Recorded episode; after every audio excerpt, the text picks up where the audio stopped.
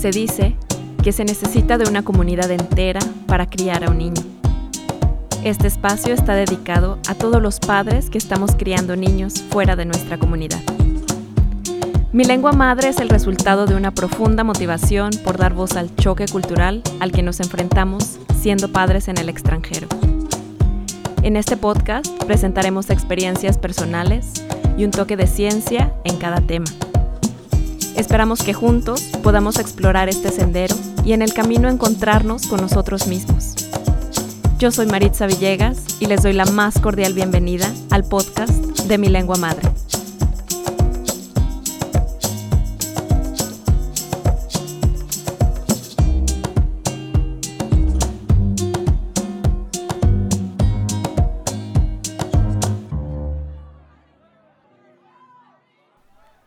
Hola, bienvenidos a un nuevo episodio del podcast de mi lengua madre. Yo soy Maritza Villegas y el día de hoy tengo la dicha de estar con una terapeuta que es Rosy Cano. Rosy, bienvenida, ¿cómo estás? Bienvenida también tú a, este podcast. Felicidades, de verdad ha sido muy linda tu, invitación, te agradezco mucho y, bueno, muy contenta de estar aquí con ustedes. Muchísimas gracias. Con Rosy tenemos la dicha de comenzar una nueva temporada de salud mental. Y bueno, yo les quiero presentar a Rosy. Rosy tiene 45 años, es oriunda de Cuernavaca, México, y actualmente vive en Chicago. A Rosy le encanta leer, caminar, jugar, juegos de mesa y mantenerse entretenida. El día de hoy también queremos platicar del tipo de terapia que ejerce Rosy. Rosy, ¿nos podrías hablar un poquito de tu carrera profesional? Cuéntanos, ¿a qué te dedicas? Sí, cómo no, mira, eh, yo soy logoterapeuta y eh, soy tanatóloga, también soy psicóloga y me dedico a dar eh, pues sesiones, consultas de, de terapia. Actualmente por la pandemia pues lo estamos haciendo en línea a través de diversas plataformas. Tengo la dicha de, tener eh, pacientes en muchos lugares del, de Estados Unidos, México, eh, alrededor del mundo, para poder acercarnos, por lo menos en esta forma que bendita tecnología, pues nos permite, ¿no? Eh, hacerlo ahora. Antes tenía consultorio físico, eh, espero retomar algún día porque también es muy bonito tener ahí eh, el consultorio y, la, y el vínculo presencial. Bueno, eh, yo he estado en, en este mundo de la logoterapia y del acompañamiento emocional desde más o menos el 2014 y bueno, ha sido un, un camino muy bello que yo amo, amo mi profesión y más bien es eh, precisamente lo que la logoterapia postula, ¿no? Es uno de mis sentidos de vida. Ahorita vamos a platicar bien de qué, de qué trata esto de la logoterapia, pero bueno, eso es mi trabajo, pero yo lo veo más como un regalo que tengo diariamente con, todos mis, mis pacientes. Qué bonito. Y bueno, pues es un regalo que hoy tenemos para todos los que nos escuchan y para mí también yo me siento muy afortunada de estar aquí, de poder entrevistarte el día de hoy. Y bueno, me encantaría que nos platicaras también un poquito, bueno, como, como bien lo dijiste, vamos a ahondar un poco en, en qué es la logoterapia y qué es la tanatología y cómo, cómo ayudas a las personas. Pero antes de nada me gustaría un poquito hablar de, hablar de Rosy, eh, ¿por qué decidiste estudiar esta carrera? Qué es lo que te, qué es lo que te animó, qué es lo que te interesaba, porque bueno, a veces eh, tomamos la decisión de comenzar a estudiar algo muy temprano, ¿no? Como que la vida nos, nos va nos va llevando en un camino y, bueno, a mí me gustaría escuchar qué es lo que, qué camino te llevó a donde, a dónde estás. Esto que dices, si la vida tiene sus, sus formas de llevarte hasta, hasta donde tienes que estar, ¿no? En tu lugar en el mundo. Y eso es, e, la maravilla de la vida. Fíjate que yo estudié como primera carrera eh, una licenciatura en administración hotelera. Eh, y bueno, pues ejercí la, la, carrera más o menos ocho años. Eh, viví en lugares preciosos de México, Los Cabos, Cancún, Playa del Carmen, ¿no? y, fui muy feliz con mi, con mi carrera hasta que me cambió la vida al ser mamá. Cuando, cuando soy mamá, eh, me alejo de, de, esta, de esta profesión porque me, me decido, tomo la decisión de ser mamá de tiempo completo.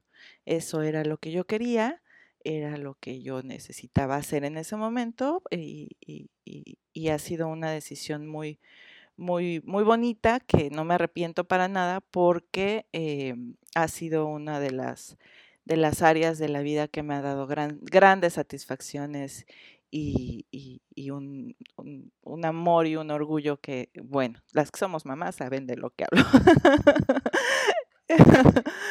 sí, sí, sí, sí. Entonces, este, pues eh, ser mamá eh, ha sido como que mi maestría, mi doctorado y todo, ¿no? Porque son mis grandes maestras, mis hijas.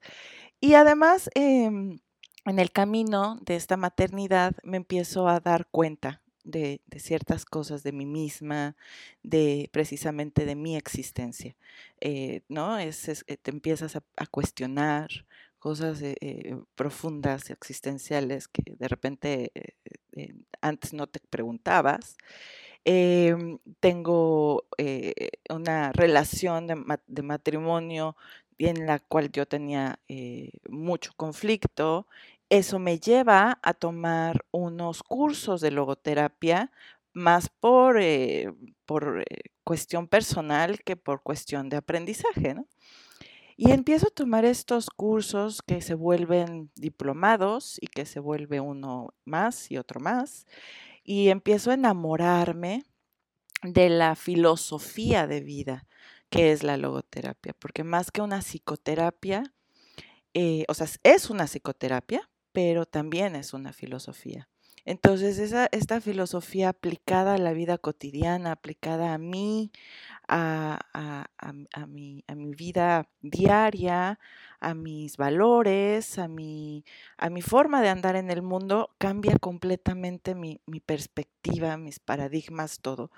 Me enamoro y, y, y en un momento digo, yo esto es lo que yo quiero hacer en la vida, o sea, esto es lo que yo me quiero dedicar, de aquí soy, ¿no?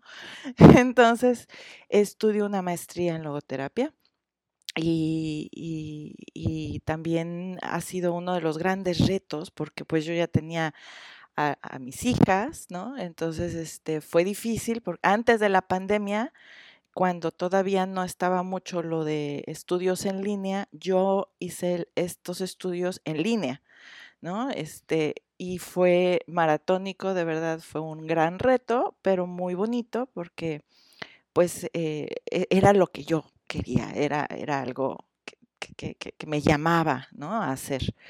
Y, y cuando algo te llama a hacer, eh, no hay impedimento alguno. Entonces fue muy, muy bello y de ahí eh, también eh, al terminar, digo, bueno, yo siento que también hay, hay eh, una, un vínculo eh, que puedo complementar con la tanatología, porque la tanatología eh, se complementa muy bonito con la logoterapia porque precisamente, eh, bueno, ahorita vamos a ahondar más en el tema, pero es un acompañamiento realmente del ser, ¿no? Entonces, este, en, en este camino, cuando la persona tiene sufrimiento, cuando la persona no encuentra el sentido de lo que sucedió. Entonces, eh, pues este manejo de la pérdida a través del, de la búsqueda del significado, eh, pues es, algo que me llamó mucho la atención, ¿no? Todas esas personas que, todos, absolutamente todos, hemos vivido una pérdida en la vida. Entonces, ¿cómo podemos eh, encontrar esa resignificación, esa forma de, encontrarle el sentido a esto que nos sucedió tan difícil eh, a través de la logoterapia? Entonces, es, son como que, mmm, como que muy amigas.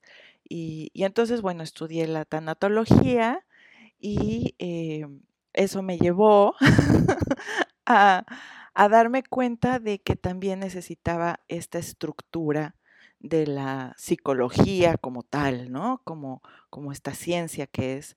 Entonces me metí a estudiar psicología. y, eh, y sí, eh, ya soy licenciada en psicología, gracias a Dios. Em, ha sido un camino muy, muy largo en mis cuarentas, en mis, en, mis treintas y cuarentas. Eh, y, ha sido algo que, me ha hecho crecer mucho, que ha sido mm, uno de los grandes retos de mi vida, pero muy, eh, muy significativo porque mis hijas estuvieron a mi lado codo a codo con, esta, con este camino de, de, estudios, ¿no? Ya en, mi, en, en mis 30 y 40, que, que nunca es tarde, cuando tienes un sueño, cuando tienes un llamado, una pasión, no hay edad, lo puedes lograr y, y por supuesto que vale la pena, ¿no? Vale la, no la pena, vale la alegría. hacerlo. Entonces, el esfuerzo, claro, el logro.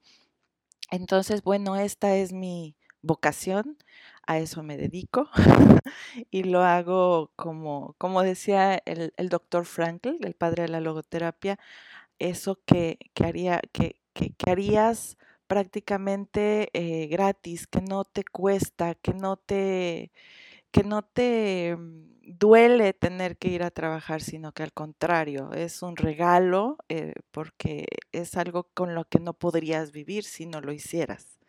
Así me siento. Entonces, este, bueno, pues esa es la, historia de, de cómo es que llegué aquí. Ay, muchísimas gracias. Bueno, de, esto que nos cuentas y, gracias también por compartirnos tantas cosas, pues tan personales también.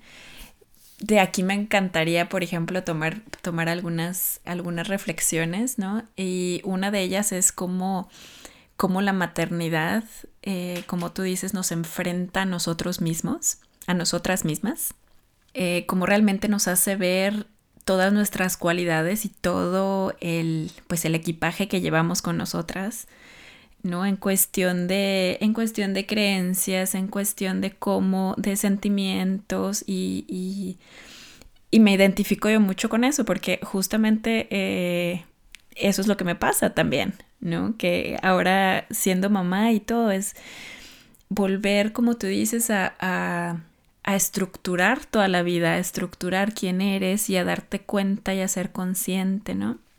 Así que me parece, me parece algo muy, muy relevante y también que, se da en, ese periodo, ¿no? De, la vida. Así que qué bueno que, que has decidido hacer todo esto y, también me parece maravilloso esto que haces con esto que dices, ¿no? de de llevar estos estudios y estos sueños y esta pasión codo a codo con tus niñas, porque, porque además de eso yo creo que uno de los regalos más bonitos que les podemos dar a los niños es eso, un ejemplo de cómo es, eh, de cómo es vivir para, para uno mismo, de cómo es también tomarse en cuenta, perseguir los sueños y, no sé, como excusa a lo mejor, ¿no? Que, ay, no es que ya soy mamá o ay, no es que ya soy ya es, ya es tarde, que bueno, solamente tú sabes por todo lo que has tenido que pasar también, o sea. Y aparte es ejemplo, ¿no? Es un ejemplo también para los hijos, que nosotras nos demos ese, ese lugar, ese, esa oportunidad de encontrar nuestro, nuestros sentidos en la vida. Por supuesto, los hijos son eh, uno de los grandes sentidos de, todas las mamás, ¿no? Es decir, tú eh, te levantas todos los días pensando en, en, qué hacer para, para que tus hijos sean más felices, sean más sanos, sean más eh, plenos ¿no? en la vida. Y, y, eso se convierte en tu, en tu lucha, en tu estandarte, en tu, en tu motor diario. Pero también hay otros, también tenemos otras cosas en las que podemos darnos, en las que podemos entregar eh, nuestra parte de, experiencia, nuestra parte de, sabiduría o solamente nuestra, eh, nuestra parte de dar, ¿no? Dar o escucha o dar, dar lo que sea, lo que tienes, eso que tienes que puedes dar, eso es, es un gran ejemplo para los hijos que lo puedan ver de su mamá, ¿no? Es, este, es, es un legado. Sí, completamente de acuerdo. Fíjate que hace mucho tiempo yo leí algo que, se quedó conmigo y que era que la mejor herencia que tú les puedes dar a tus hijos es, es tener un plan de vida propio. Porque entonces cuando ellos son grandes, eh, tú sigues teniendo una vida también. ¿No? Entonces eso me pareció, me pareció muy, muy sabio. Y eso, fíjate, súper sabio. Eso es, es precisamente la logoterapia que, bueno, la, teoría de la logoterapia es, el, ya entrando un poquito a tema, no sé si, ¿sí?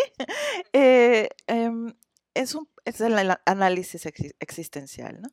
Esa es la teoría de la logoterapia. Y ya la psicoterapia del análisis eh, aplicado a la psicoterapia, el análisis existencial aplicado a la psicoterapia es la logoterapia. Entonces es una psicoterapia em, que precisamente te lleva a eso, ¿no? Eh, cuando llega un doliente, un paciente, un cliente, como le queramos llamar, em, a consulta generalmente es, trae esa parte de, cuestionamiento, ¿no? De, de, ese sufrimiento que tiene la existencia humana. Todos, todos lo tenemos. Eh, algo sucedió, a raíz de algún evento, a raíz de una pérdida o simplemente a raíz de una depresión o de un vacío, vacío existencial que le llamamos nosotros. Entonces, cuando eso sucede, eh, empezamos a evaluar cuáles son los, cuáles son los sentidos que tienes en tu vida, qué es lo que a ti te llena, qué es lo que tienes. Y entonces nos damos cuenta muchas veces de que ponemos, como decimos, ¿no?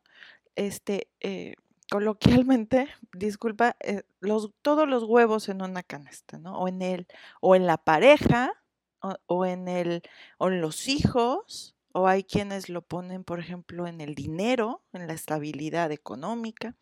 Entonces la vida pasa y cosas pasan. Entonces, a veces podemos perder eso, podemos perder a una mamá, podemos eh, perder el trabajo, podemos eh, nuestros hijos pueden irse a otro lugar y quedarnos solos, ¿no?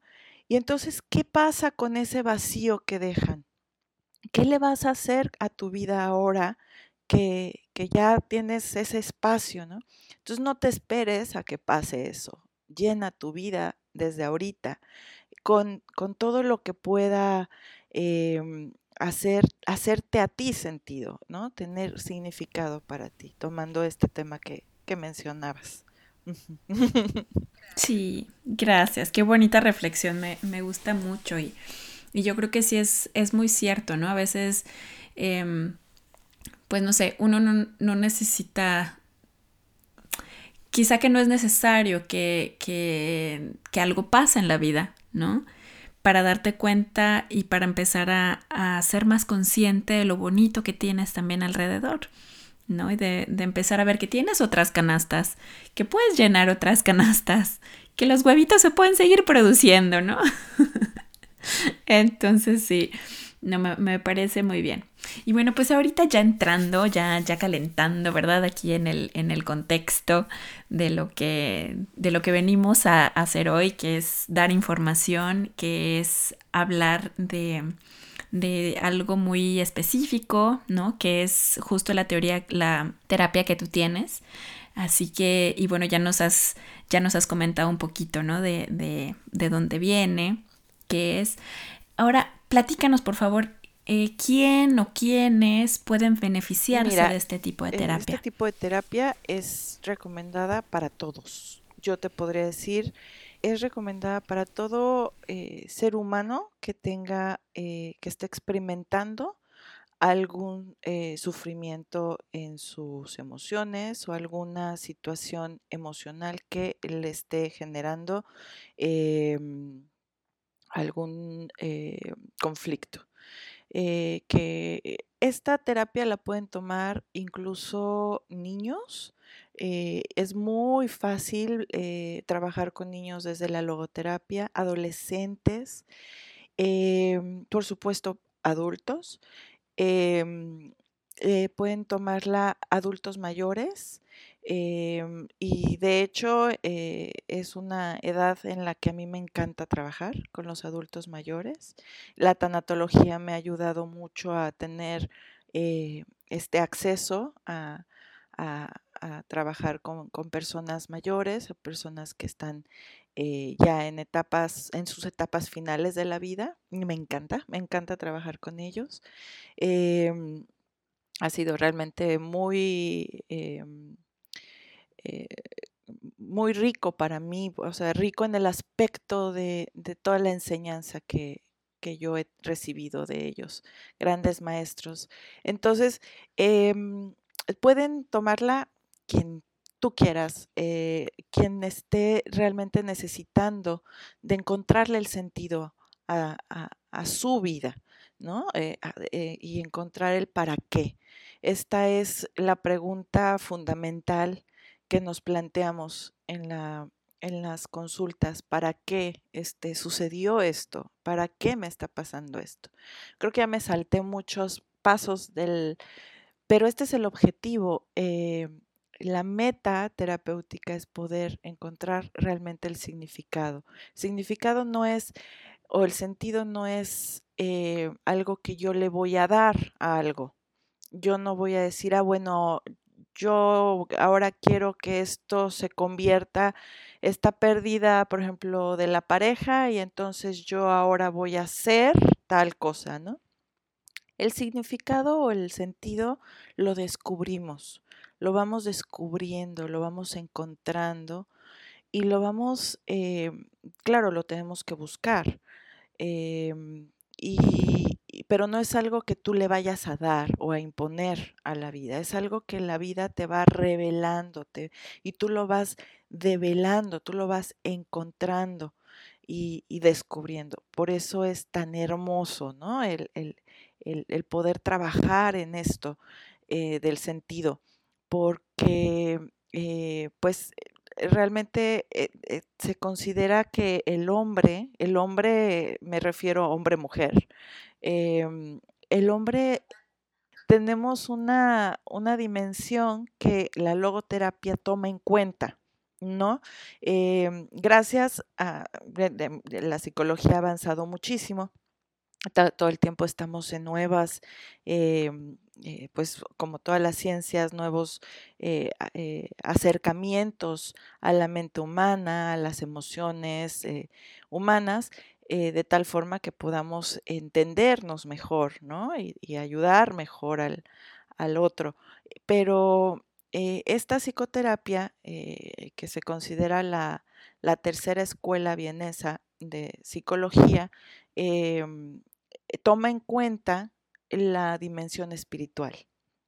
Entonces el hombre realmente o las personas nos consideramos un ser bio, psico, socio, espiritual. No, no nada más bio, psico, social. No, también somos espiritual, también somos espíritu.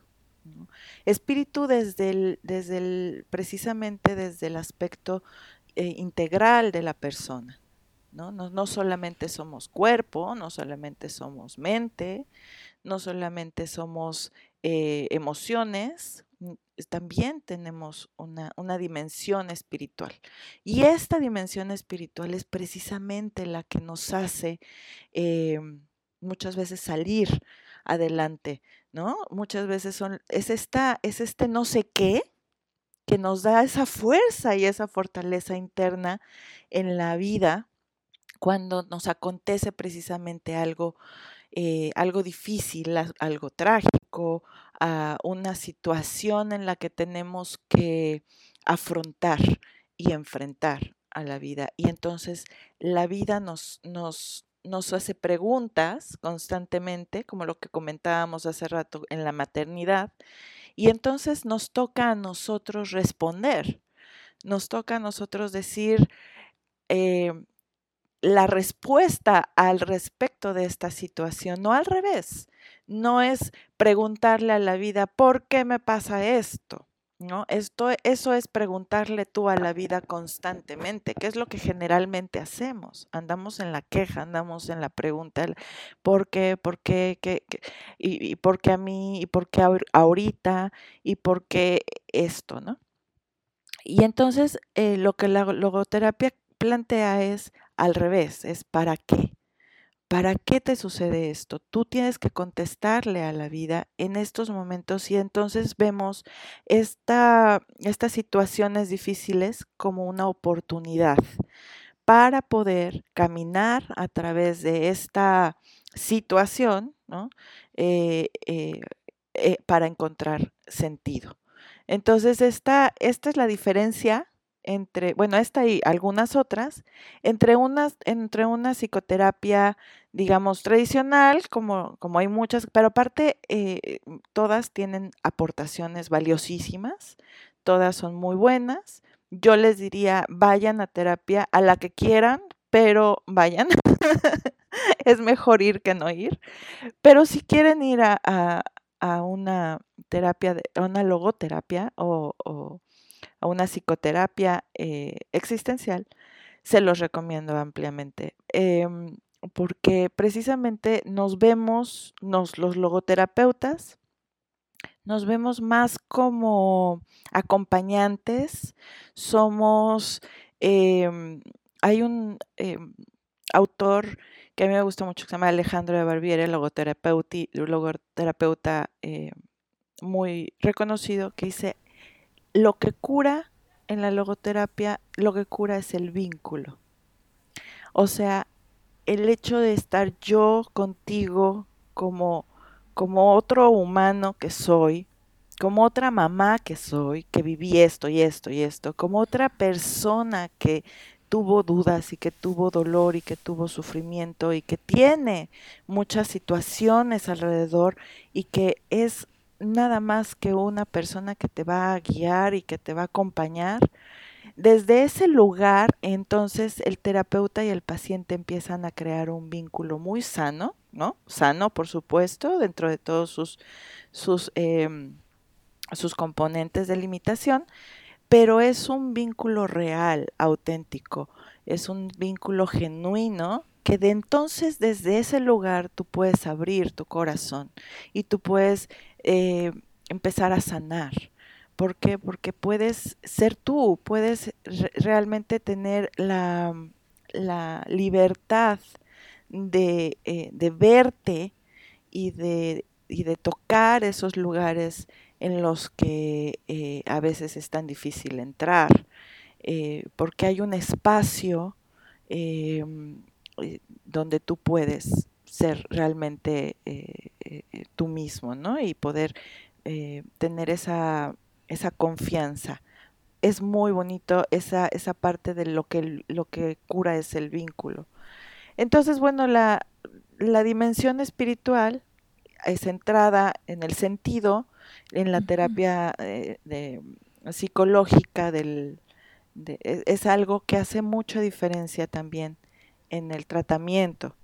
¿No? Se utilizan técnicas, por supuesto, técnicas psicológicas, técnicas psicoterapéuticas y logoterapéuticas, pero el, el objetivo realmente es cuando la persona puede encontrar el sentido de lo que está sucediendo, entonces todo, todo va ordenándose, todo va cambiando, porque entonces puedes ser siendo, puedes hacer la vida y decir que sí a esta vida. Entonces empiezas a tener esta, esto que yo te decía, estas pasiones por algo, empiezas a, tener esta confianza en ti misma para el futuro, ¿no? Esta esperanza, esta forma de poder abordar la vida desde mi responsabilidad. Y, eh, o sea, como te digo, desde esta libertad, pero desde la responsabilidad. Esta responsabilidad que es el responder, cómo respondo a la vida, como dice la palabra. Soy responsable ante lo que me sucede. Y entonces, en esta mancuerna maravillosa de libertad y responsabilidad, yo puedo ser siendo, yo puedo andar en la vida haciendo lo que toca, ¿no? Y no lamentándome por eh, hacer lo que toca, o sea, hago lo que debo o debo hacer lo que debo hacer y está bien, porque eso es lo que me va a llevar a mi sentido, me va a llevar a ese fin último que yo quiero lograr. Y entonces es, em, ocurre la vida en ese caminar. Ay, qué bello, muchas gracias. Oye, esta terapia es para todos, como bien lo dices, pero también se me ocurre eh, a lo mejor especificar un poco en, en que se puede hacer si tú crees que la vida que la vida también va bien, si tú crees que no tienes alguna algún problema específicamente, pero también si, si surge una crisis, si surge algo em, en una crisis tener la responsabilidad eh, de responder, ¿no? De, actuar, pero también de dejar ir. Yo creo que, yo creo que esa es una parte también muy, muy esencial, em, porque bueno, dentro de mis crisis, yo también he comprendido el que, el que yo puedo hacer lo que yo puedo hacer. Y lo que yo no puedo hacer, yo no lo puedo hacer. no sé si tiene, si tiene un sentido para ti. Porque además, eh, no obstante, nos fijamos demasiado en la parte que uno no puede controlar. ¿No? Le damos una carga, yo creo que excesiva muchas veces, y, que eso hace que, la balanza se desbalance y que al final uno se queda como, como pensando en que pudiste haber hecho más, en que, ¿no? Y, yo creo que te empiezan a, a generar una serie de, de pensamientos o de frustraciones que, a lo mejor no deberían de estar ahí. Oye, y te quería preguntar algo. Cuando tú hablas del espíritu, ¿no lo hablas, o más bien, lo hablas desde una perspectiva religiosa? ¿O es una, perspectiva, laica? Donde el ser humano tenemos esta parte de espiritualidad, eh, que no tiene nada que ver con ninguna religión, pero sí tiene que ver con el hecho de que tú como persona tienes una dimensión espiritual y es innegable, que eh, es esa conexión con algo más grande que tú, con algo que tú, eh, que a ti te, em, otra vez, conecta con, esa em, dimensión eh, que está más allá de tu explicación, pero que te da paz. Llámale como, como quieras, en la puedes, puedes decir Dios, puedes decir universo, energía, eh, ¿no? Eh, hay muchas formas, pero es esa parte que está dentro de mí que cuando cierro los ojos y me conecto, yo puedo sentir que está ahí y yo puedo sentir que hay algo más allá de, mí que no tiene que ver con que eh, celularmente o, que lo que sientes en el estómago cuando te enojas, o sea, físicamente la emoción o cuando te duele la cabeza, no, es algo diferente, es esta, esta, eh, esta fuerza inexplicable que a veces nos nace de, de algún lugar, ese lugar es la espiritualidad. Y todos lo tenemos. Y no tiene nada que ver con religión, pero sí es algo eh, que nos conecta con algo más allá y que nos ayuda a encontrar sentido. ¿Y qué crees que, qué crees que pasa cuando también pierdes esa conexión con tu bueno, lo que espiritualidad? Pasa es que empezamos también eh, un poco a inclinarnos hacia otras áreas de nuestro ser, como por ejemplo eh, más mental, ¿no? Eh, empezamos a intelectualizar o a racionalizar más las cosas, lo cual está muy bien, ¿no? Pero también entonces podemos empezar a ponerle más atención a lo mejor a la cuestión física, y entonces nos abocamos mucho al, al, cuerpo, y al tributo al cuerpo o a, algo más eh, físico, ¿no? Y, se lo atribuimos todo a las, por ejemplo, eh, son las hormonas, ¿no? o, emocionalmente son las emociones y lo ponemos a lo mejor en, el otro, tú me haces sentir así, ¿no? Y, entonces empieza un desbalance también en, el, en, el, en la persona. Empezamos a no entender cosas, empezamos a tener estas creencias que mencionabas, creencias que, que, no empatan con, con quienes somos. Entonces, esa espiritualidad es algo, es esa conciencia que subimos, esa voz que subimos a la conciencia y que nos dicta esta parte de de, cómo vas afrontando la vida eh, desde tu ser más íntimo, desde esa voz más íntima que te habla, que es precisamente eh, eh, el ser consciente. Es esa, entonces es un equilibrio, es una coherencia entre lo que hago, en lo que digo, en lo que pienso, en lo que siento, una congruencia en la vida. Es cuando tienes ese balance también, cuando puedes tocar tu espiritualidad. Entonces, em, yo creo que eh, con respecto también a lo que mencionabas hace ratito, fíjate que este es muy cierto lo que decías con respecto a, la, a lo que puedes controlar y lo que no puedes controlar. Entonces tendemos a enfocarnos en esta parte de, de lo que no podemos controlar, este, más que en lo que sí. Y lo, que, lo único que podemos controlar es a nosotros mismos. Nada más. No hay de otra. Hasta ahí llego. Ya, ya. ¿No? y eso es, entonces, fíjate que Víctor Frank tenía una frase que a mí me encanta, que, que dice, si no está en tus manos cambiar una situación que te produce dolor, siempre podrás escoger la actitud con la que afrontes ese sufrimiento. O sea, en tus manos lo único que tienes es el poder de la actitud con la que vas a enfrentar ese reto, esa, esa situación.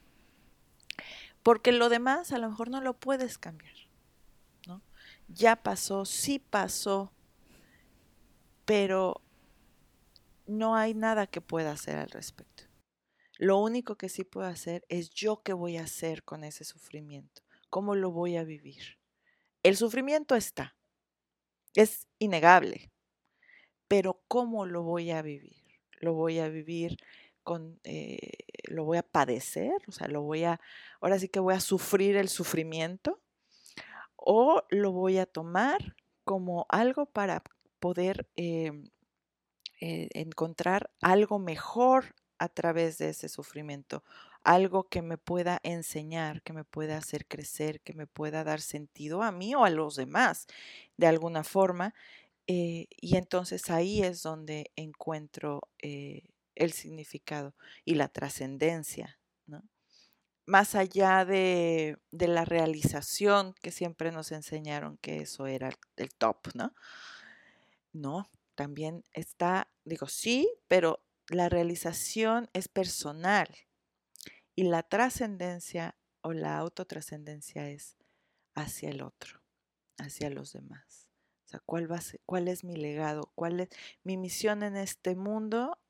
Lo hice eh, para mí eh, o lo hice para hacer mejor, un poquito mejor eh, esta vida. Y esto me recuerda, fíjate, eh, no sé si tenemos tiempo, los valores que se, que se manejan para poder encontrar el sentido. Víctor Frank nos decía, Víctor Frank es el padre de la logoterapia, que bueno, su vida realmente es maravilloso su, su, legado que dejó porque él estuvo eh, en cuatro campos de concentración nazis. Claro, es el autor de El hombre en busca del sentido. Exactamente, sí, exactamente. Les recomiendo esa lectura a todas, por favor, léanlo, les va a, les va les va a cambiar la vida. Así se las pongo. Les va a cambiar la vida. Entonces, bueno, este, ahí desarrolla la logoterapia. Ya tenía el concepto de, de, de, hacerlo, pero ahí pues lo pone en práctica, ¿no? Este, consigo mismo, o sea, él fue su, eh, su, este, su eh, experimental, ajá, en él mismo, entonces, y en, tantas personas que conoció. Pero bueno, él dice que para llegar al sentido se llega a través de los valores. Entonces él menciona tres tipos de valores. Eh, los clasifica en valores creativos, en valores vivenciales y en valores de actitud.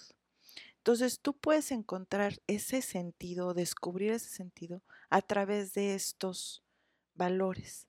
En los creativos, por ejemplo, es haciendo o llevando a cabo proyectos, este, tareas, el trabajo, ¿no? La creatividad, la creatividad que le pones, la música, por ejemplo, escribir, los inventos, todo lo que tú creas, es el valores creativos. Entonces, pues así puedes llegar al sentido. Por otro lado, los valores vivenciales. Entonces, quienes nos están escuchando eh, van a estar diciendo, no, pues a mí me gusta más este que este, ¿no? Entonces váyanse viendo a ver dónde, dónde se, se clasifican ustedes. Luego, los valores vivenciales, que es eh, cuando, pues como su nombre lo dice, cuando vivencias algo o a alguien también, ¿no? O sea, por ejemplo, una relación con otra persona, em, una relación eh, con, incluso con, Dios o con esa, esa e, ese, ese, más grande que tú que, que sientes dentro de ti. Puede ser, por ejemplo, una obra de arte, eh, una música, eh, apreciar una pieza musical o, por ejemplo, eh, la afectividad, ¿no? a través de otra persona, así entiendes el mundo y así te, te puedes encontrar el sentido. Es muy bonito esto de los valores vivenciales. Y la otra es los valores de actitud que eh, pues es encontrar el sentido, eh, pues ante lo que te mencionaba hace ratito, que es lo inevitable de la vida. ¿Qué es lo inevitable de la vida? El sufrimiento. El sufrimiento, em, Frank mencionaba estos tres como la triada trágica, que son eh, inevitables. Uno es el sufrimiento, otro es la culpa y el otro es la muerte. Entonces, nuestra actitud ante esto, ante esta tría trágica, esto que acontece, que no está en mis manos, pero que acontece inevitablemente porque estoy vivo, o sea, nada más porque existo, ¿no? O sea, así es las cosas, así son las cosas. Entonces, esta, actitud em, eh, eh, ante el sufrimiento inevitable, eh, tenemos nosotros la, esa actitud para, ante este sufrimiento, esta libertad de elegir mi actitud ante este sufrimiento. Ahí es donde entran los valores de actitud, porque em, el afrontamiento y la aceptación ante este sufrimiento te engrandece, te fortalece, te templa, ¿no? te da una riqueza eh, humana que en la quietud y en la calma no, generalmente no obtienes. Fíjate qué fuerte. Es, un, es una oportunidad, por eso te decía, ¿no? Entonces, y entonces es esa forma de, responderle a la vida ante, ante la, con la actitud. Y entonces puedes eh, darle sentido y separar lo que, lo que es importante realmente. Y entender y comprender lo que es importante y lo que no es importante. Entonces, este, bueno, ya te platiqué un poquito de la logoterapia sí, así se va eh, hilando con la, con la tanatología, con los duelos, como platicábamos hace ratito, ¿no? Hay, hay muchas clases de duelos, hay muchas clases de pérdidas. En la vida andamos de pérdida en pérdida, perdemos desde chiquitos. Este, cada vez que cambiamos de clase, volvemos a empezar en una clase nueva, con nueva mis, con nuevos compañeritos, lo que sea. Es una pérdida, cambio, pierdo mis dientes, pierdo, ¿no? Eh, pierdo mi niñez, pierdo mi juventud. Eh, hay, hay divorcios, hay, eh, hay muertes de seres queridos, hay despidos del trabajo, ¿no? Hay pandemias.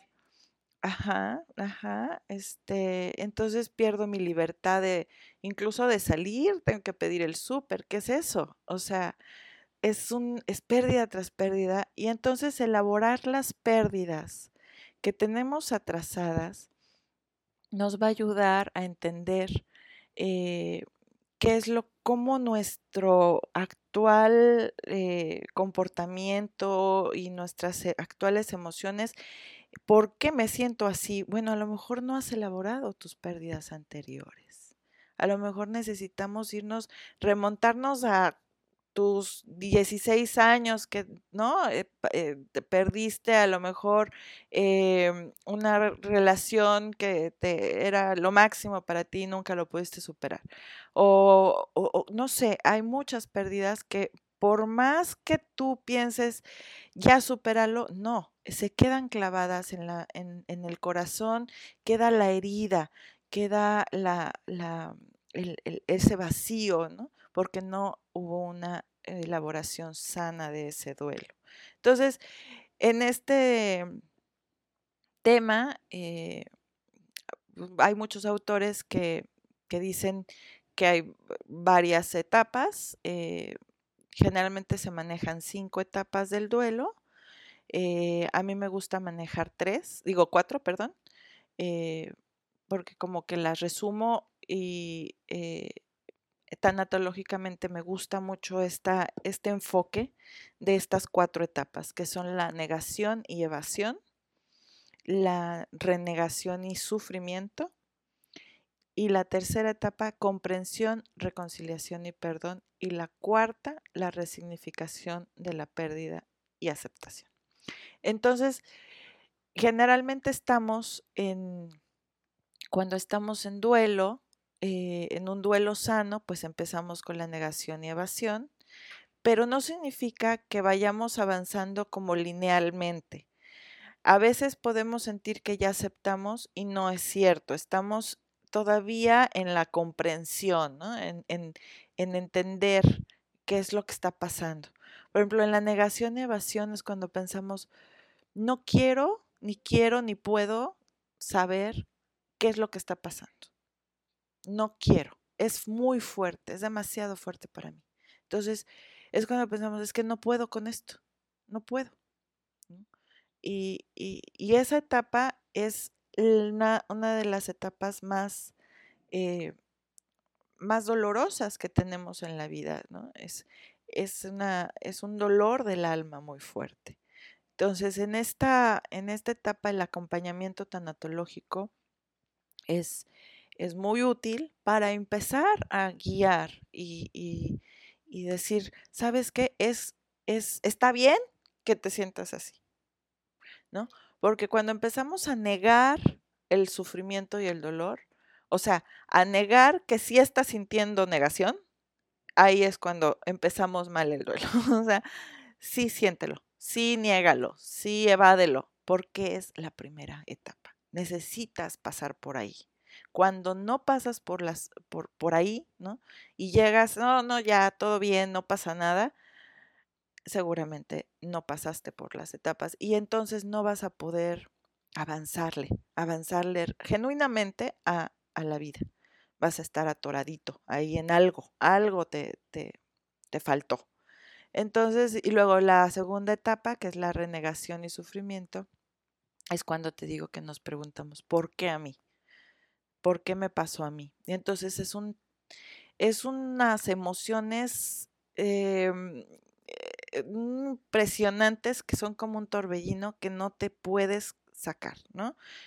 la tristeza, el, enojo y de repente eh, eh, la frustración de haberlo perdido y de repente eh, la, la, soledad de estar sin él, ¿no? O sea, y, de repente la culpa porque, yo tuve la culpa. Bueno, es una bola de emociones que te llegan en, ese, en esa etapa, ¿no? Y está bien. Vuelvo a decir, está bien. Entonces, este, porque eh, eh ese de, por qué a mí nos lo tenemos que preguntar. Es, es importantísimo para poder llegar el para qué a mí. Y luego la tercera etapa que es comprensión, reconciliación y perdón, pues es cuando decimos, este, pues ya quiero comprender esto que estoy viviendo, ya no quiero sufrir más, ya sufrí mucho por esto, ¿no? Eh, y, empiezas a preguntarte cómo puedes reconciliarte con esto que estás viviendo, cómo puedes hacerlo, qué puedes hacer para, para vivirlo mejor, para pasarlo un poco menos eh, sombrío, cómo encontrar la fortaleza, cómo encontrar la paz y, que se necesita para esas etapas. Entonces, este, generalmente ahí es cuando ya empiezas como que a ver, empiezas ya a incorporarte un poco más al, al, a las rutinas, empiezas ya a, tener un poco más de, de eh, sociabilización, empiezas, em, a lo mejor pides ayuda, ¿no? A lo mejor ahí ya como que te atreves a decir, este, igual y voy a terapia, igual y busco una tanatóloga, ¿no? Eh, te digo, lo ideal sería que fuera desde el principio, pero no, no, pero nunca es tarde, acuérdense, nunca es tarde. Ustedes, ah, en el momento en que sientan esa necesidad, ese es el momento indicado. Ni antes ni después. Sí, porque además yo creo que puede surgir un poco la, la el temor de, de, volver a sufrir ese sufrimiento, ¿no? O sea, decir, es que yo ya lo había olvidado o a mí ya se me había pasado, yo ya no estaba en ese lugar donde yo estaba antes de tanto dolor y ahora me da un miedo enorme volver a sufrirlo. no lo elaboraste bien. Porque el sufrimiento va a estar, ¿no? O sea, em, la pérdida depende también de qué tipo de pérdida es pero en general eh, eh, es una herida ¿no? tan grande que depende si ya cicatrizó, no te va a dar miedo tocarla, porque aunque la toques, ya no te va a doler, pero sí la vas a sentir y también la vas a ver. Ahí está, es una bolita que está ahí, una, o sea, sobre, hasta sobresale de la piel, se ve, se nota pero ya no te duele. Entonces no me da miedo tocarla porque ya está cerrada, pero existe. Ahí está, siempre va a estar. Pero es entonces, bueno, es como una metáfora, ¿no? Yo siempre voy a recordarla o recordarlo o recordar esta situación, pero ya no me va a doler. La voy a tener conmigo, sí, claro, toda la vida porque fue parte de, importantísima de mi vida. Si no, no me dolería, si no, pues, no pasa nada, ¿no? O sea, ¿qué tengo que duelar? Nada. Si lo estoy duelando es porque fue algo muy, muy importante, ¿ok? Entonces hay que tocarlo, hay que, hay que trabajar la cicatriz, que es como cualquier herida, tiene un proceso para que cierre, para que cicatrice, para que se haga costra primero, ¿no? La tengo que lavar, la tengo que limpiar, la tengo que, que ponerle sus pomadas, su vertiolate, lo que sea. O sea, todo eso que duele aparte, o sea, que es así de, ay, o sea, tengo, ¿no? Y el alcohol, ajá, y encima, ¿no? Y eso si no requiere puntadas, porque si no, tienes que quitarle los puntos. O sea, es un rollo. Bueno, pues es lo mismo tiene un trabajo y tiene una intención para poder estar mejor. Sí, oye, y se me ocurre también, por ejemplo, situaciones en las que, en las que ni siquiera, o sea, hablando como de esta, de esta línea de tiempo, digámoslo así, ¿no? De, de las etapas que uno va pasando, eh, y que bueno, que a lo mejor no, no quieres regresar a una porque te duele mucho, yo creo que todavía hay cabida de regresar todavía más a la negación, no de decir, no es que eso nunca me dolió, no típico, por ejemplo, con, con alguna relación, ¿no? Que, que, que si ya terminó y, y, tal, te niegas a ti misma el, el, el que te haya dolido, ¿no? A lo mejor consciente o inconscientemente, entonces como ojo, ojo por ahí porque tampoco es una, es una, es una, o es un proceso de duelo sano, ¿no? Así es, correcto, exactamente. Sí, sí, sí, e, e, el, correcto, bueno, no sé si correcto sea la palabra correcta. Eh, más bien el sano sería que, que al final de, este proceso se llegara a la resignificación. ¿Qué es la resignificación? Es eh, más allá de la aceptación, que es también la meta, claro, aceptarlo. Pero después de aceptarlo, lo resignifico. O sea, le, encuentro eh, una algo más, más grande que me dejó la pérdida, me dio algo más grande. Me, le encontré un significado que hace que la pérdida tenga eh, sentido. La honro a través de esto que yo encontré. Te voy a poner un ejemplo. Eh, un, por ejemplo, bueno, es eh, un testimonio real, ¿no? esta persona este, sí existe. Eh, eh, él tiene un accidente de, en una lancha porque él esquiaba en, agua y pierde su, su movilidad y era campeón. Entonces, tiene que estar en silla de ruedas. Estoy haciendo súper resumida la historia. Y entonces la vida le cambia. Era un gran atleta, deportista, reconocido, súper, muy joven, muy atlético, todo, ¿no? Y de un día para otro tiene que estar postrado en una silla de ruedas. Entonces, ¿cómo aceptas eso? Pues sí, así precisamente. Esta es mi nueva realidad, esto soy yo, y eh, le doy un nuevo significado. Y entonces empieza a, a dar charlas a personas que tienen condiciones similares a ellos. Y entonces empieza a ayudar a los demás. Y de esa forma encuentra él un nuevo giro a la historia, ¿no? a través de esto que me pasó hacia los demás.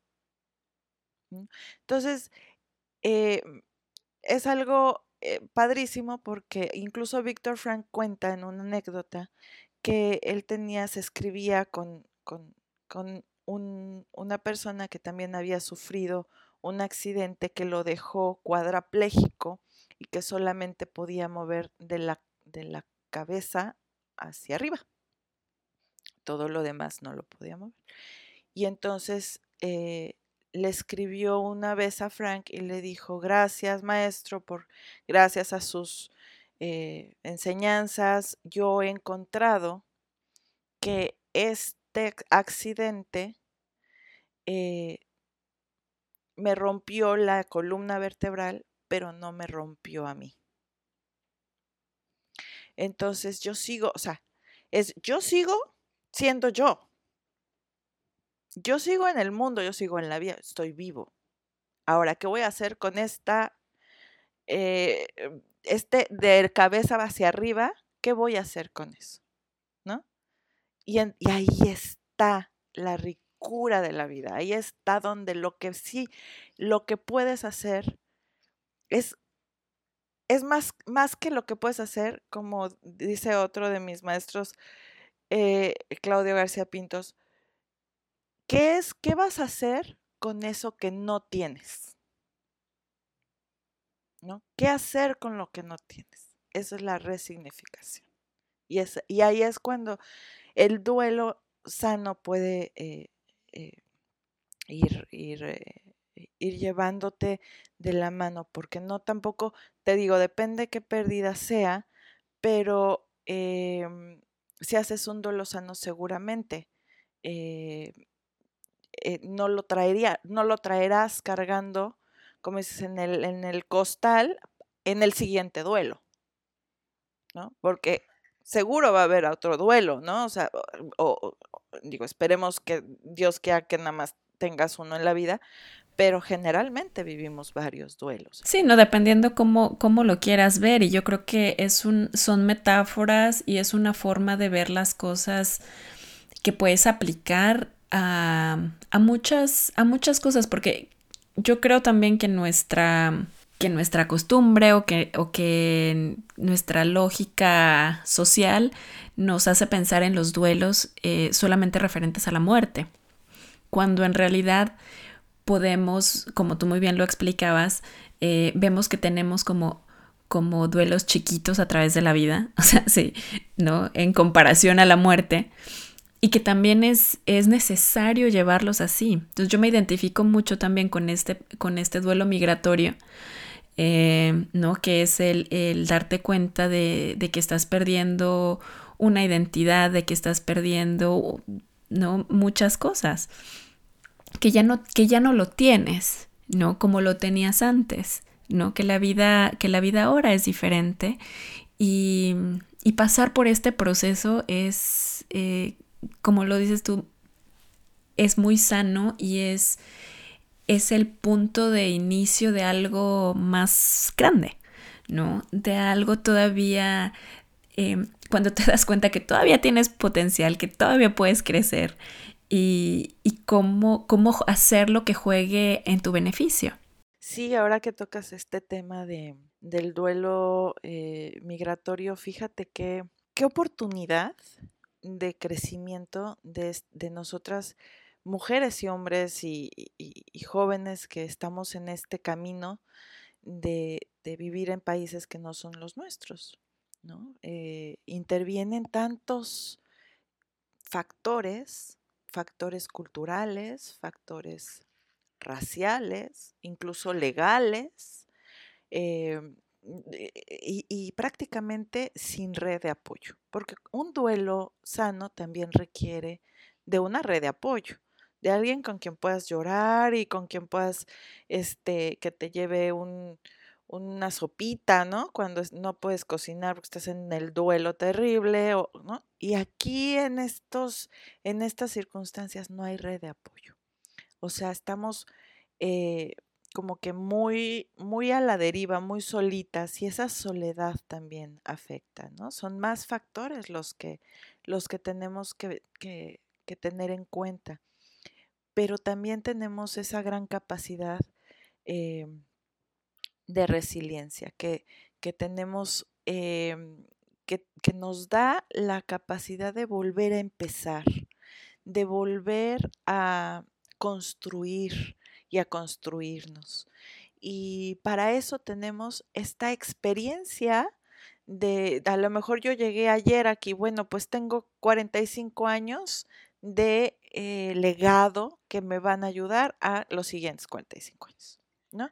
Y entonces con esto que sí tengo, que son mis valores, mis principios, mi educación, mi cultura, mi comida, mis recuerdos, mi familia, aunque sea a lo mejor por eh, vía videoconferencia, ¿no? Por, por el Zoom o por el WhatsApp, no sé. Este, gracias a Dios ya no es por carta, porque entonces tenemos que esperar 15 días, un mes para que nos llegue la noticia, ¿no? el correo. Pero ahora es, este, es tan rápido, es sensacional esta, parte, esta etapa que estamos viviendo de comunicación. Entonces, este, y, agradecer que traigo una, una maleta llena de cosas y de experiencias maravillosas de mi país y esta soy yo. Y también yo tengo mucho que ofrecer y yo también tengo mucho que dar y también yo valgo y también yo existo en este mundo y a veces nos encerramos mucho en este, en este, no, no quiero, yo me encierro en mi mundito y, no tengo que, que, que, entrar a esta nueva realidad, ¿no? Que también está bien, es parte de esta negación, pero vamos poco a poco como tú me imagino, ¿no? Ya, ya saliendo de ahí, ya construyendo, empezando con valores de creación, ¿no? Como tú con tu podcast y empezando a ver qué hago hacia los demás, qué, cómo me trans, cómo me, me trasciendo hacia afuera, cómo, ¿no? Todo esto que tengo, que, que soy, cómo lo puedo eh, dar hacia y aportar y compartir. Entonces, eh, a, vivir la, pues sí, el duelo de, nuestros, de nuestros respectivos países, personas, lugares, nuestras casas, comodidad, muchas cosas que dejamos atrás. Y empezar a, a ser siendo, ¿no? Empezar a construir, empezar, este, también decía este, este maestro que la vida es, es una realización de una obra. La vida es la realización de una obra. ¿Cuál obra? Tu obra, cualquiera que sea esa, tu misión, cualquiera que sea esa. Esa es la vida. Y la vida no se consume, se consuma. Entonces, ahí está, vive, vive y, y consuma la, la, vida, eso que tienes, que, sientes, eso, esos sueños guardados en el cajón, sácalos y ponte a hacerlos. Em, y consuma la vida, ¿no? Eh, y, y, entonces llegará la muerte y, y, la recibirás con una sonrisa y, agradecida de haber podido mm, vivir bien, vivir bonito. Eh, y vivir con sentido. Y entonces no, no sufrirás la muerte, no sufrirás la, el día en que vas a morir, sino que te irás con, con una sonrisa y, y, y, bien. Mi querida Rosy, con esta reflexión nos vamos a quedar porque me parece que es, es muy bonito y resume tanto pues nuestra plática y, y el mensaje también que, que queremos dar. Eh, tenemos todavía muchas cosas de qué hablar. A mí me encantaría invitarte para un, a un nuevo episodio porque yo creo que, que da para, para mucho más. Y, y yo estoy segura que la gente les va a encantar escuchar todo lo que tienes que decirnos.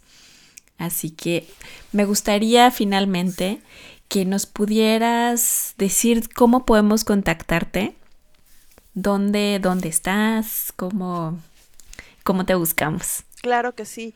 Mis redes sociales en Instagram y Facebook es Calma. Em, así se llama mi consul, bueno, se llamaba mi consultorio. Eh, y me encuentran como Calma. Mi correo electrónico es calmalit con Y. Es L de logoterapia y T de tonatología. Calmalit arroba gmail.com. Me encanta. Bueno, muchísimas gracias, Rosy. Eh, y ha sido un placer de verdad conocerte más, conocerte más acerca de tu trabajo. igualmente, e, e, e, es, encantada cuando gustes y ha sido de verdad un, un placer, un privilegio estar en tu espacio. Muchas gracias. Pues muchísimas gracias a todos los que nos han escuchado en este episodio y nos vemos en el siguiente. Gracias.